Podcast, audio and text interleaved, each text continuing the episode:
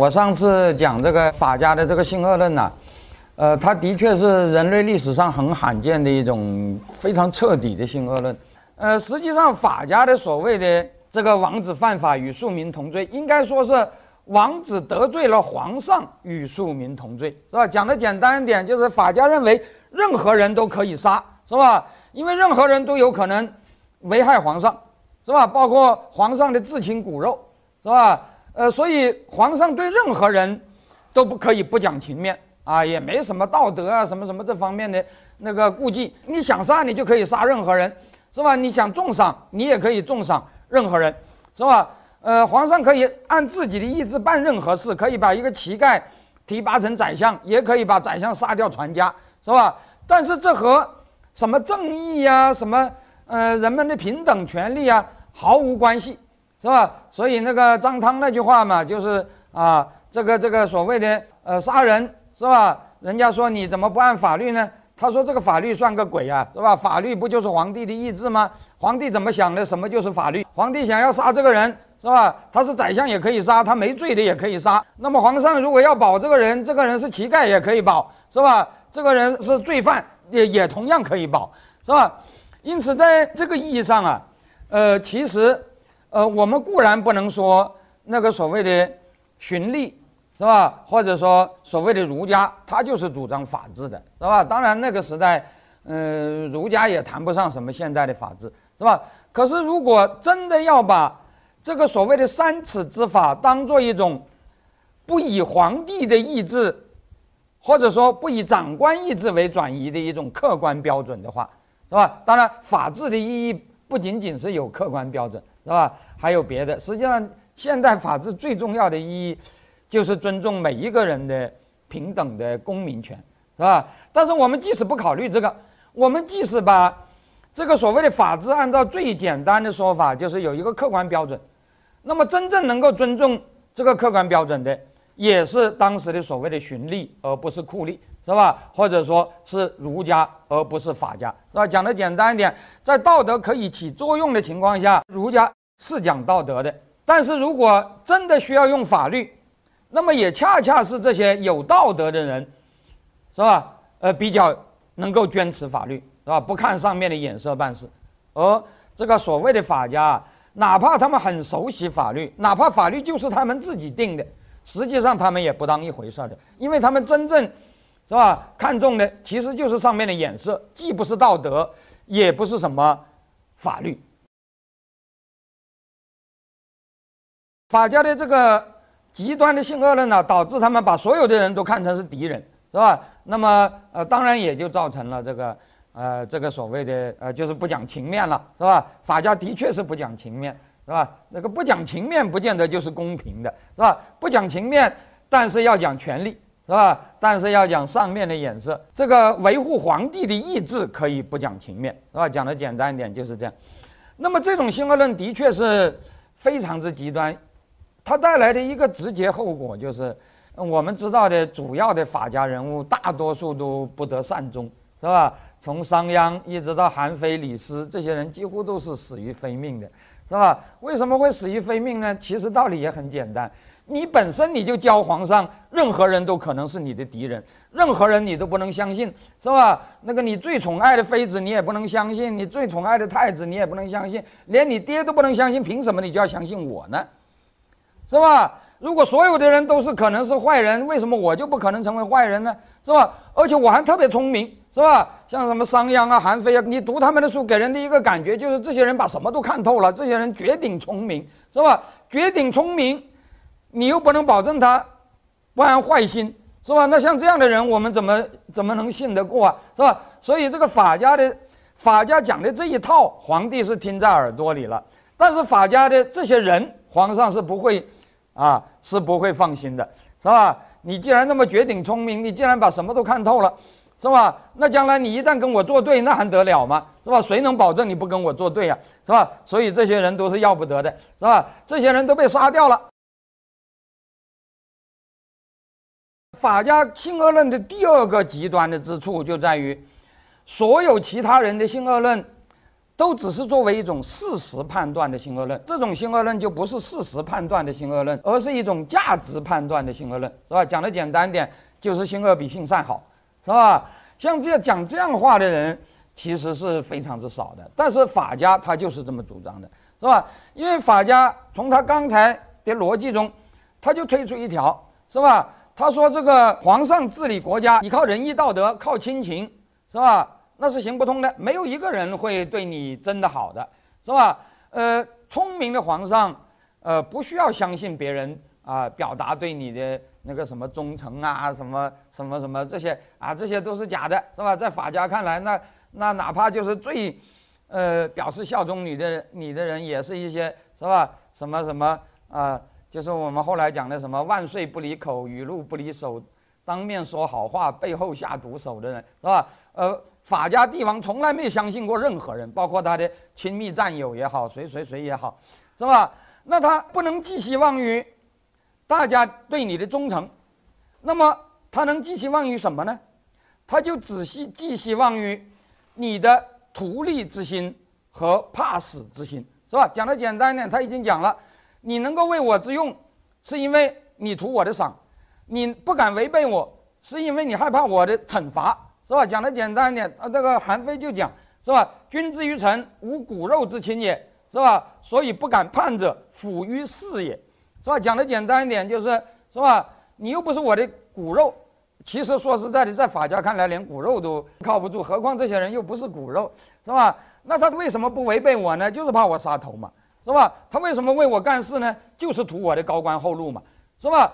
所以，假如一旦有一天，人们既不怕他杀，又不图他的高官厚禄，法家就觉得非常危险，是吧？这个天下怎么能治理啊？是吧？我罚人家也不怕，我赏人家也不图，那还得了吗？是吧？所以，这个法家最怕的就是这，是吧？所以，法家历来就喜欢大家呃，既图赏又怕死，是吧？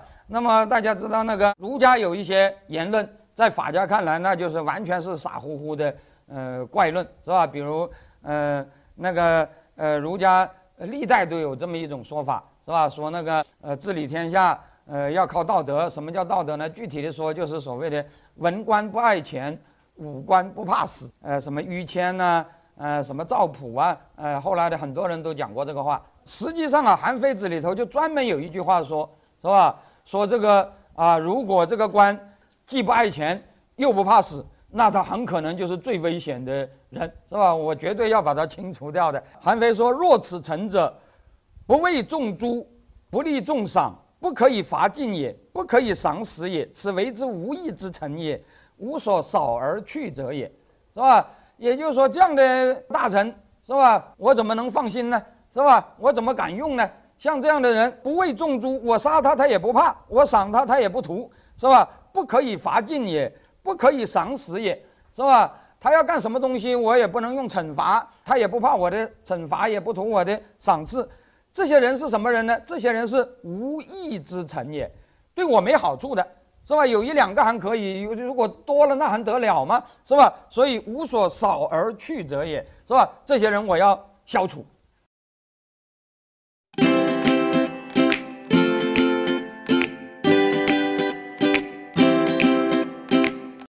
是是吧？以前在批儒的时候啊，很多人都给儒家扣了一顶帽子，叫做虚伪，是吧？说那个呃，儒家讲的那个道德啊，诚意很高，但是实际上是做不到的，是吧？就是那个，所以呃，儒家的道德往往是一种高调，是吧？那么这个这个呃，和人们的内心世界有很大的距离，是吧？那么呃，有一句很挖苦的话嘛，呃，就是所谓的伪道学。是吧？啊，还有一个说法就更尖锐了啊，说这叫做满嘴的仁义道德，一肚子男盗女娼，是吧？那个呃，五四的时候，呃，这些话是特别多的，是吧？呃，这里我要讲啊，呃，这个我们现在讲的这个虚伪啊，它实际上讲的是两种东西，是吧？一种是你心里想的和你嘴上说的不一致，是吧？就是我们讲的那个啊，心口不一，是吧？呃，还有一种讲的，就是还有一种所谓的虚伪，是指你嘴上讲的和你实际做的不一致，就是所谓的言行不一。这两种虚伪，其实它的那个性质是不一样的，是吧？我们知道这个，你心里讲的、脑里想的，是不是都能变成你嘴里说的和纸上写的呢？是吧？嘴里说的、纸上写的是让把大家看见的，是吧？但是你心里想的，是不是都希望大家知道呢？是吧？说实在的，在这一个方面呢，我觉得和学派是没有什么关系的，是吧？人们能不能做到心口如一，是吧？能不能做到心口如一，取决于什么呢？取决于你是儒家、是法家，还是马克思主义者，还是什么别的主义者吗？是吧？大家想想，取决于什么？是吧？在什么条件下，人们愿意把自己心里的话讲出来？没有危险的时候。对，这个虚伪不虚伪，不取决于什么学派。第一，取决于有没有言论自由的环境，是吧？这是第一。在没有言论自由的环境下，大家讲的都是假话。假如完全言论自由了，当然就可以减少虚伪，是吧？这一点是毫无疑问的。但是言论自由条件下，是不是就可以完全做到，是吧？人们心里讲的都希望别人知道呢，是吧？当然也不是，是吧？因为即使在言论最自由的情况下，人们还是有隐私的。隐私不仅是难免的，而且隐私甚至还是人们的一项合理的。权利，人们就是有权利，有些东西不让别人知道的，是吧？而且不但人，甚至动物都是这样，是吧？这个人要化妆，是吧？要美容，动物也有，是吧？用什么美丽的羽毛来装饰自己的这种这种习惯。怎么避免好事做好话说尽，坏事做绝呢？其实还是得靠制度的约束，是吧？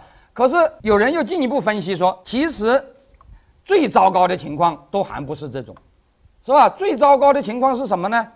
最糟糕的情况是伪恶，是吧？什么叫做伪恶呢？就是说有一种条件使得你，哪怕你心里并不恶，哪怕你是吧，其实是个比较高尚，不是那么邪恶的人，但是这个条件使得你不得不做坏事。而不能做好事，是吧？你捏着鼻子也要做坏事，是吧？那么这种情况就叫做伪恶，是吧？也就是说，你心里并不是那么恶，但是你也不得不做恶事，是吧？这就是我们今天讲的，我们现在经常讲的伪心。呃，做了那个坏事儿，是吧？我们现在提到文革的时候，经常讲某某人啊，在文革中伪心做了一些什么什么事儿，是吧？所谓伪心做了一些什么事儿，意思就是说，这个坏事他本来是不想做的，是吧？但是这个环境所迫，他还是不得不做，是吧？哪怕是要装一个坏人，你都得装，是吧？当然，装坏人不是只是说说而已，而是你真的就要做坏事，你不做坏事，你就待不住，是吧？那么这种恶，那真的就是最糟糕的了。因为，因为如果一旦社会出现这样一种现象，那说实在的，那就不但坏人可以做坏事，那好人都要被迫做坏事，那好人就会变坏了。呃，这些学者提出啊，说正如伪善和真善之间没有鸿沟一样，伪恶和真恶之间也是没有鸿沟的，是吧？你原来做坏事。你是违心的，是吧？你本来不想做的，是吧？你还是有良心的，但是做着做着你就习惯了，是吧？做着做着你的良心就泯灭了，是吧？到了一定程度，你就真的成了个大坏蛋了，是吧？那么这个是非常可怕的，是吧？那么如果我们用虚伪的这个观点来看的话，是吧？那么如果有人指责说儒家有伪善的东西，是吧？那我觉得啊，这个说法在很大程度上。啊，我是可以接受的，是吧？的确，儒家唱的调子是比较高，是吧？而且老实说，儒家唱的那个调子，我前面已经讲过，是吧？在小共同体本位条件下，可以实现的那个程度就比较高，但是在大共同体本位的条件下，在情志条件下，那基本上是做不到的，是吧？但是你心里有这个想法，当然也不是坏事儿。很多人呢，他也认为法家，呃，讲的那个话很难听。赤裸裸的与老百姓为敌的是吧？赤裸裸的反对仁义道德的是吧？呃，这些话讲得很难听，但是这些人有一个为法家辩护的说法，说法家讲的话虽然难听，但是他们坦率是吧？他们那个呃不虚伪是吧？呃，他们那个呃呃那个是讲真话的人是吧？那么法家果然是讲真话的人吗？法家果然不虚伪吗？是吧？其实啊，用我刚才讲的逻辑讲，是吧？法家当然也是虚伪的，他的虚伪就在于法家制造了一种伪恶的氛围，是吧？也就是说，如果说儒家，是吧？你你可以对儒家批评，是吧？说儒家伪善。那么法家就不是伪善的问题，而是伪恶，是吧？因为因为如果按照我刚才韩非对人性的这种判断，以及他刚才讲的那种价值的啊定位，是吧？也就是说，人是应该性善呃性恶的。作为一个皇上，我希望我的呃那个手下的官都是啊既怕死又爱钱，是吧？那爱钱他就可以重赏之下必有勇夫为我办事儿，是吧？呃怕死他就不敢造反，是吧？如果他那个呃，既不爱钱又不怕死，那他就啊很有可能就是就是我要把它清除，是吧？那如果你是这样想，那就难怪在秦之下，是吧？我们大量看到的是所谓的伪恶的故事，像这样的事儿啊，我们可以举出一大堆。这样的现象是怎么会产生的呢？是吧？当然就是和法家的这个体制是有关的，是吧？因为法家这个体制它就是建立在性恶论基础上的。是吧？你不信我，他不放心。古代还有一个很有名的呃故事，这个故事当然是汉代人写的一个寓言，是吧？他讲的是那个晏婴，是吧？就是那个齐国的晏子啊。这个人大家可能也知道很有名，什么晏子使楚啊，什么之类的。那么呃，这个故事是说啊，晏呃呃有一次那个呃齐王让晏婴去治理呃东阿，是吧？就是现在出阿胶的那个地方，是吧？然后那个晏婴治理东阿三年。啊，据说是政绩井然，是吧？说那个呃，向老百姓征收的赋税很少，呃，而且很清廉，是吧？而且为老百姓办了很多事儿，是吧？老百姓都非常歌颂他，他的威望很高，是吧？结果后来三年过后，他回到朝廷汇报，那个齐王板着脸说：“哎，我听说很多人都讲说你在下面搞得很不好，是吧？你整天为了收买民心。”是吧？呃，搞了很多那个那个违反中央政策的事儿，是吧？这个这个这个你要警惕。然后晏婴说：“哎呀，皇上，我真的是做错了，你再给我三年时间，我一定呃改过呃给你看，是吧？”然后那个皇上说：“那行，你试试吧，是吧？”然后他又去干了三年，是吧？然后在这三年啊，他就把老百姓那个压榨的怨声载道，是吧？做了很多的坏事，是吧？然后那个那个自己捞了很多钱。是吧？然后到了过了三年，又跑到皇上那里去汇报了。然后皇上说啊，说哎呦，这个大家都反映你干的真是不错，这个符合呃这个这个呃我们现在的大家都很满意，是吧？然后晏婴就说，说我原来呃这个呃廉洁奉公、勤勤恳恳的干了三年，结果你说我不行，是吧？结果我现在实际上是干的呃。呃，乱七八糟是吧？结果你反而说我干得很好，这个官看来我没法做了，于是他就辞职了，是吧？这个故事当然不是真的有的，是吧？那个是汉代的人编出来的。但是这个故事其实也说明了一点，就是我刚才讲的这个啊，这个所谓的伪恶。那么你理解这个法家的这种啊对人性的这种判断呢，你也可以理解法家的这些君主的一些心理，是吧？比如说。他既然是持这样一种性恶论，那么他当然，他把他的统治的稳固是吧，寄托于所谓的赏罚是吧？所谓的啊，就是讲的简单点，就是权术是吧？那么他是无论如何不能把那个希望寄托于就是别人对他的真心的拥护和爱戴上的，是吧？所以这个呃，整个这个《韩非子》这本书啊，如果用一句话来表达它的那个主题思想。是吧？我觉得啊，呃，有一个人，他不一定看过《韩非子》这本书，因为他是一个外国人，是吧？但是他讲的这个话，我觉得就是《韩非子》这本书的核心思想。孔策沃别墅有斯大林的藏书，是吧？那么这个藏书当时也开放了，啊，那些学者凭着证明就可以去看。呃，斯大林的藏书有个特点，他上面有很多眉批，是吧？那么其中有一本书上，呃，一些学者就公布了。斯呃斯大林的两段那个手手集是吧？连照片都登出来了是吧？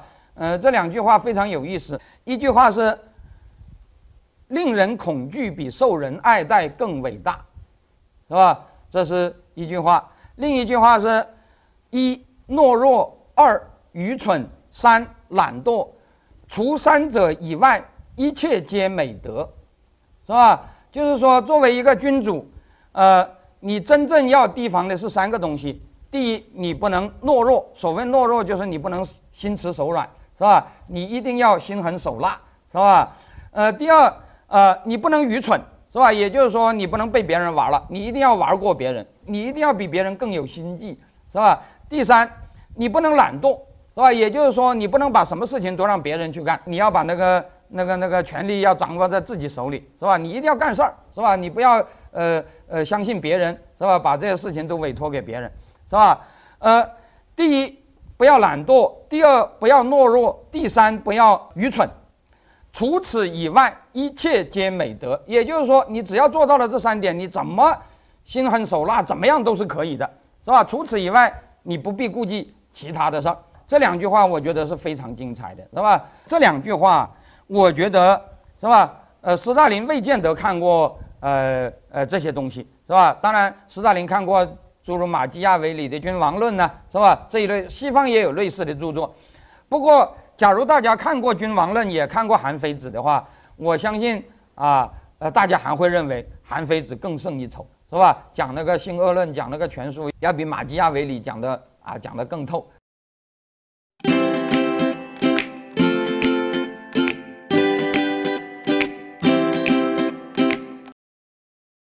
那么。我们也知道这个东西啊，的确是非常有用的，是吧？呃，北代都行秦政治，而这个秦制啊，它当然就是法家的这一套，是吧？那么这一套有一些什么特点呢？其实总的特点讲，我觉得就是把原来周制或者儒家主张的小共同体的那一套彻底颠覆，是吧？变成是。大共同体本位的，而要做到大共同体本位，实际上是需要解构小共同体的，是吧？讲的简单点，就是在小共同体内部啊，那个那个制造离心倾向，是吧？呃，希望大家六亲不认。因此啊，这个呃，这个秦制的一个很突出的特征就是反宗法。呃，在周制下，人各亲其亲，长其长，人们属于成千上万个小家长，是吧？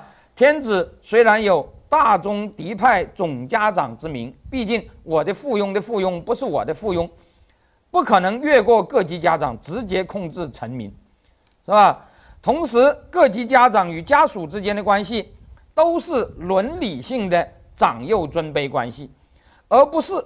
至少不完全是行政上的上下级关系，更不是雇佣式的主仆关系，是吧？如果我们打个比方，儿子有孝敬父亲的义务，但是父亲也承担了某种责任，是吧？他是不能随便解雇儿子的，是吧？这和老板解雇工人是不一样的，是吧？那么法家改革的很重要的内容，就是要改变这个东西，是吧？呃，大家知道儒家的这一套东西啊，如果我们讲个，呃，我前面提到过，讲简单一点，可以说这是一种长者政治，是吧？就是把，呃，就是按照一个家庭的逻辑，是吧？这个长者和这个呃家庭成员，是吧？之间存在着一种，呃，虽然有上下之分，但是又是温情脉脉的啊这个关系。那么这个关系如果维持不下去了，当然就会有两种选择：这个长者和家属的关系如果出现矛盾，是吧？那么大家可以想到有两种解决方式，一种解决方式就是家长不能说了算，那么我们就大家说了算呗，是吧？这就是所谓的啊呃，从长者政治变成是吧众人政治。其实古希腊就是这样走的，是吧？像雅典城邦，它原来也是贵族统治，所谓的贵族就是家长，是吧？嗯，雅典城邦也是个小共同体，但是后来贵族说了不算了，贵族说了不算，就变成是啊平民。是吧？就变成是大家说了算，是吧？但是这种例子很少，更多的例子，我觉得不光是中国，是吧？世界上很多的例子都是，长者政治行不通，那就来强者政治，是吧？这个这个呃，靠亲情不行了，那就靠暴力，是吧？强者为王，枪杆子里面出政权，有枪便是草头王。那么这个法家改革的重要内容就是把长者政治变成强者政治，也就是儒家最反对的，用霸道来取代王道，是吧？那么这个过程啊，需要采取一系列非常极端的反宗法措施。呃，大家知道商鞅变法，它的一个核心措施就是强制解散大家庭，是吧？规定民有二男以上不分邑者被其父，父子兄弟同时内袭者为禁。讲的简单点，就是强制分家，是吧？呃，有两个儿子，两个儿子长大了就必须分家，不准搞那种什么三代同堂、四代同堂，是吧？呃，那种大家庭，是吧？那种大家庭搞得啊很大。呃，凝聚力很强，你想干啥呀？人人都听爹的，谁听我的呀？是吧？那他就不能容忍，是吧？所以要解散大家庭，是吧？呃，民有二，强制分异。其次，在家庭之上也要切断家族纽带，以强制手段迁徙拆散所谓的强中大姓，是吧？这个呃，在秦制下，强中大姓是一个。强烈的贬义词，是吧？那么对于强中大姓，从秦到汉都有一个政策，就是不准族居，是吧？不得族居，是吧？就是对这种，呃，这种大家族要强行拆散，是吧？那个，呃，史料中有很多呃具体操作的例子，是吧？比如说那个郑弘，是吧？呃，据说这个人呢，呃，他的祖父是吧？是是齐国人，是吧？呃，然后这个人啊，有一个比较大的家族，是吧？到到武帝时期，是吧？汉武帝时期就袭强中大姓，不得族居，将三子移居三阴，是吧？因随家焉。讲的简单一点，就是你这个家族很厉害，呃，国家就规定你的几个子女必须分散到各个省，是吧？从那个齐国啊，把一个呃，把他的一个儿子弄到浙江。啊，一个儿子弄到四川是吧？总而言之，不准你们呃住在一块。所谓强中大姓不得族居这个说法，在秦汉两代，尤其是西汉是吧？到了东汉，当然情况就有些变化，是吧？那个是实行的。那这当然就是为了瓦解小共同体，是吧？呃，要皇权要一竿子插到底，不能有所谓的什么我的主人的主人不是我的主人，不能有这种现象。那么第二，就是所谓的扬忠义孝，鼓励所谓的大义灭亲，是吧？大家知道儒家是讲，呃，这个亲亲高于尊尊的。我前面已经讲过很多例子，是吧？为父绝君，不为君绝父，是吧？孝比忠更重要。当然，这个忠是指后世的那个含义。其实，在先秦时代啊，忠本身就不是只是针对君而言的，是吧？后世一讲忠。就是对皇上而言，是吧？这个这个先秦的这个先秦的文献中啊，忠其实就是啊，你对我好，我对你好，这就叫忠，是吧？不一定是对皇上，是吧？但是后世如果说忠只是对皇上的话，那么在呃先秦的儒家中啊，这并不是重要的，是吧？这个啊，为父绝君可以。为君绝父是不行的，是吧？可是法家截然相反，是吧？韩非就明确的讲，是吧？这个孝是要不得的，是吧？我们只能提倡忠。我们后世经常讲一句话，叫做忠孝不能两全，是吧？可是韩非的逻辑要比这个极端的多，他讲的就不是这两者很难两全，他讲的是这两两者绝对不能并立，是吧？也就是说。你要忠于君，你就必须有杀爹杀妈的那种勇气，是吧？你如果要孝，那你就很有可能会造反，是吧？他把这个对立说到这种地步，大家知道后世叫做儒表法理吧，是吧？这个话很难听，大家都不愿说的，是吧？但是啊，韩非他是可以说得出来，大家可以听听他讲：君之直臣，父之暴子也；父之孝子，君之备臣也，是吧？他就认为这两者是对立的，你如果是父亲的孝子，那你就是我的叛逆，是吧？所谓的背臣，是吧？那么如果你是我的忠臣，那你对父亲就是暴子啊，你就得啊造父亲的反，因此他是鼓励啊大所谓的大义灭亲的。但是大家知道，我们前面已经讲过，法家其实是性恶论者，是吧？他是不相信什么道义的。那么既然你不相信道义，怎么会有大义灭亲的事儿呢？是吧？所以法家讲的大义灭亲呢，其实实际操作中是大利灭亲。讲的简单点，就是用威胁利诱的办法，是吧？让你去呃检举啊父母，是吧？检举老师，是吧？检举，反正总而言之吧，是吧？就是那个呃离散小共同体的凝聚力，是吧？在小共同体内制造一种，是吧？就是那个六亲不认的啊这样一种氛围。法家的这个制度实际上是用现实利害来促使人们趋炎附势，是吧？法家。呃，在法律上是提倡告亲，禁止容隐，并且用威胁利诱来促使这一点，是吧？比如说情律中就明确有这样的规定，是吧？说这个妻子犯了罪，如果丈夫告发啊，呃，告发妻子，那是有奖励的。什么奖励呢？啊，就是这个这个妻子的财产可以用来奖励丈夫。是吧？那么如果丈夫犯了罪，妻子告发丈夫，也是有奖励的。什么奖励呢？就是妻子的财产可以保留，不被没收。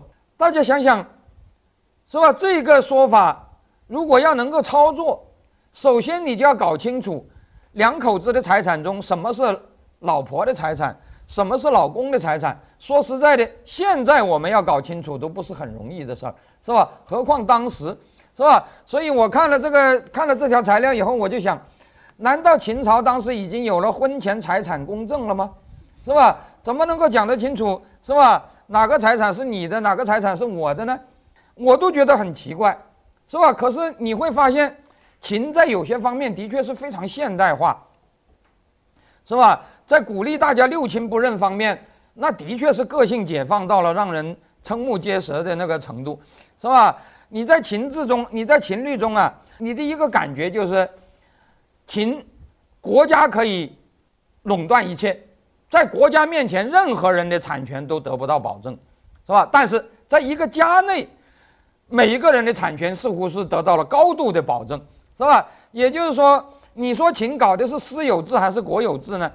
他在一个家内，他是搞私有制的，按照情律中的家庭观，呃，那个财产观念，是吧？那个一个家庭内，老婆有自己的财产，老公有自己的财产，父子之间也是各有自己的财产，是吧？甚至情律中有很多这种规定，是吧？呃，父到子如何如何，子到父如何如何，甲父到甲子又如何如何。如果你乍一看，你还以为是我们现在的民法典呢，是吧？这个这个财产关系能落实到个人的，是吧？可是。法家真的是主张个人独立吗？法家真的是主张我们现在讲的个性解放吗？法家真的是要捍卫每一个人都有自己的，是吧？人权吗？当然不是的，是吧？法家讲的这种灭亲，讲的这种六亲不认，讲的这种家庭内所有的人，是吧？都可以独立。当然，主要就是要把人从家庭中解放出来，变成。皇上的工具是吧？不是说要把这些人解放出来，变成真正的独立公民，是吧？实际上，如果不考虑大小共同体之间的矛盾，那么实际上法家也是同样要强调君权和父权的单向性的，是吧？讲的简单一点，儿子服从父亲，臣民服从皇上。如果这两者不发生冲突，法家同样是要维护，而且维护的比儒家还要彻底，是吧？大家知道，董仲舒讲的三纲就是啊，呃，君为臣纲，父为呃子纲，夫为妻纲。实际上，先秦的儒家从来没有一个人讲过，是吧？这句话不是儒家的主张，而是法家的主张，是吧？韩非就明确讲，是吧？臣是君，子是父。七是夫，三者顺则天下治，三者逆则天下乱。而且韩非还专门补充了一句，是吧？他说这三者是无条件的，不以君主的啊好坏为转移。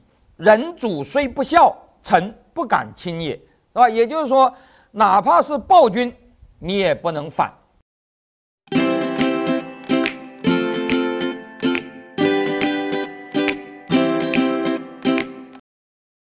法家和秦代的经济政策到底是怎么一回事儿呢？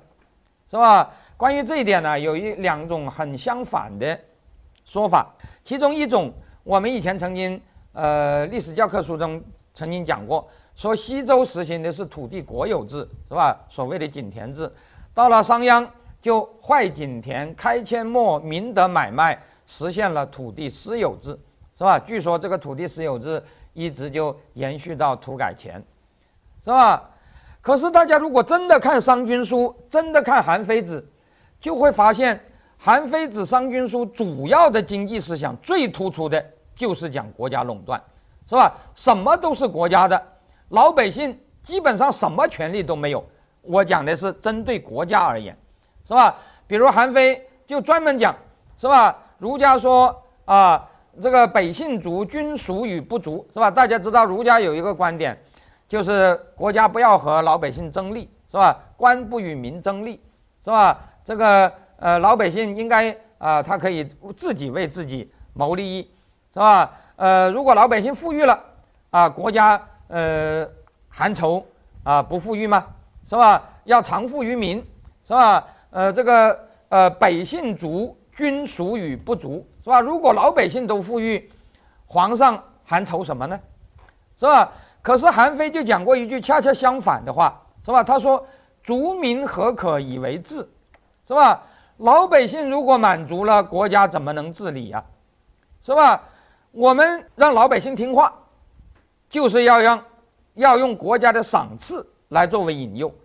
可是老百姓如果要重视国家的赏赐，第一，老百姓得自私，是吧？如果他不，他他对这个利益无所谓，他就不会重视。”但是更重要的，老百姓得穷，是吧？如果老百姓不穷，谁会在乎国家的赏赐呢？是吧？比方说在以前，是吧？你只有得宠了啊，给你当了个大官，你才能有汽车坐，是吧？官当的大的有红旗牌坐，官当的小的有吉普坐，是吧？否则你就不可能有的。而现在好了，是吧？某个人是企业家了，他还可以坐呃大奔呢，是吧？那他还在乎红旗吗？啊，那如果是这样，那国家怎么能管理好呢？是吧？所以韩非说啊，善治国者一定要把老百姓搞得很穷，是吧？当然不能穷得让老百姓饿死，饿死我也没有使唤的了，是吧？老百姓要留下口粮，除了口粮以外，一切全部都交给国家，是吧？这是韩非的一个主张。这个呃，民家不及黍，上长也是吧？呃，老百姓家里头不能有余粮。是吧？整个国家凡是盈利的东西都得由国家控制起来，叫做利出一孔，是吧？如果国家有很多商人，那就不好，是吧？这叫做利出百孔，是吧？这个资源就不能集中了，是吧？那国家就会弱，是吧？所以一定要严厉打击商人，是吧？你从这些语言看，这个商鞅、韩非完全是主张高度的国家垄断，是吧？利出一孔就是所有的。利益都必须由国家垄断，可是他为什么又主张所谓的“坏井田，开阡陌，民的买卖”呢？是吧？为什么又有所谓的商鞅提出土地私有制之说呢？其实道理很简单，我们讲私有，讲个人的权利，都有一个针对什么而言，是吧？如果你针对爹妈闹独立，如果你针对爹妈私有。法家是极力鼓励的，是吧？巴不得你不不私有呢，是吧？但是你千万不能跟国家讲这些，但是你要跟爹妈啊这个划清界限，是吧？呃，他是啊鼓励的，是吧？因为只有这样，小共同体才能够被打破，是吧？呃，所以啊，呃，这里我要讲啊。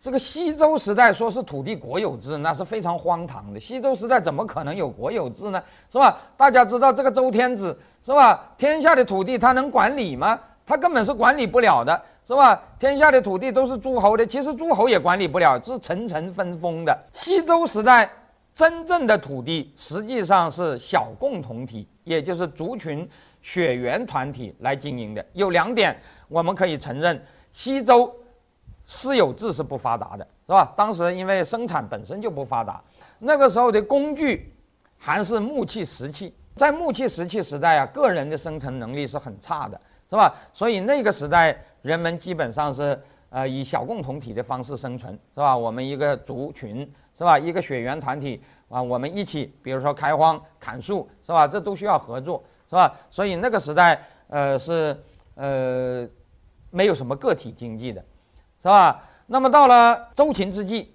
是吧？生产力开始发展了，是吧？有了铁器、牛耕，是吧？那么这个个人经济开始啊出现了，是吧？那么因此啊，呃，商鞅坏井田开阡陌，它其实破坏的不是土地国有制。呃，我们在那个四川西部很偏僻的地方，那个青川县呢，呃，汶川大地震以前没什么人知道，但是汶川大地震以前几十年，呃，考古界的人都知道，因为这个地方出土了。那个呃，秦代的田律是吧？就是怎么啊管制土地的啊一个法令啊，对这个土地的管制非常之规定的非常之详细。里头规定这个土地要长多少、宽多少为一丘是吧？一亩有两丘是吧？然后这个呃多宽的地面啊修一条小路，多宽的地面修一条大路是吧？然后呃规定啊老百姓啊每年几月要为田埂除草。呃，几月要去维修田间的小路？呃，到了哪一个月份要维修田间的大路，是吧？然后到了哪一个月份，呃，就去呃维修什么桥梁，是吧？整个的规定的非常之详细。西周时代的政府对土地能控制到这个地步吗？当然是不行的，是吧？所以，如果要说土地国有制，不是西周有，秦汉才是土地国有制。但是很有意思的是，秦汉时代的确又有私有制，是吧？商鞅坏井田开阡陌，民的买卖也不是没有这件事儿，是吧？为什么会有这个事儿呢？是吧？像我刚才讲的，你看秦律的规定，连一个家里头，是吧？父子夫妻都是可以各有其财的，是吧？也就是说，在秦制条件下，真正被破坏了的。就是小共同体的财产，是吧？这个小共同体的财产被破坏了，是吧？嗯，小共同体内搞得好像是六亲不认，是吧？每个人都有自己的一套，但是国家可以把你们都统起来，是吧？那么我们理解了这一点，我们就会知道，是吧？比方说，一九四九年前后，我们又搞了一次土改，是吧？这次土改，当然我们知道，主要的对象是针对。大土地私有制，也就是地主制，是吧？可是大家了解一下就知道，中国在一九四九年以前，很多地方大土地私有制并不发达，是吧？那么那个些那很多地方啊，这个族庙公产，也就是传统的社区、家族、学区，是吧？的那种传统的小共同体的公有地。其实是相当多的，尤其是东南沿海，是吧？这个竹庙工厂比较发达，很多地方甚至超过一半。土改在这些地方一个很重要的目的，就是要对竹庙工厂进行私有化，是吧？这些竹庙工厂都被认为是那个封建地产，是吧？土改把这些东西全部都分光，是吧？因此土改以后啊，中国就出现了啊。北分之北的小农私有制的这个状态是吧？呃，商鞅变法把这个呃竹庙工厂给消除了大半，然后土改把剩下的这一半、剩下的这些部分也给消除了，是吧？做到了最彻底的私有制，是吧？呃，但是这个私有制是指的什么呢？是针对竹庙工厂而言的私有制，是吧？实际上土改以后形成的产权对国家而言是根本不足道的，所以这个法家啊。呃，你看他在产权上也是这样，是吧？他在小共同体内鼓励私有制，但是这个小共同体内的私有制，是吧？那个私有权，呃，对国家而言是根本就不受任何尊重的。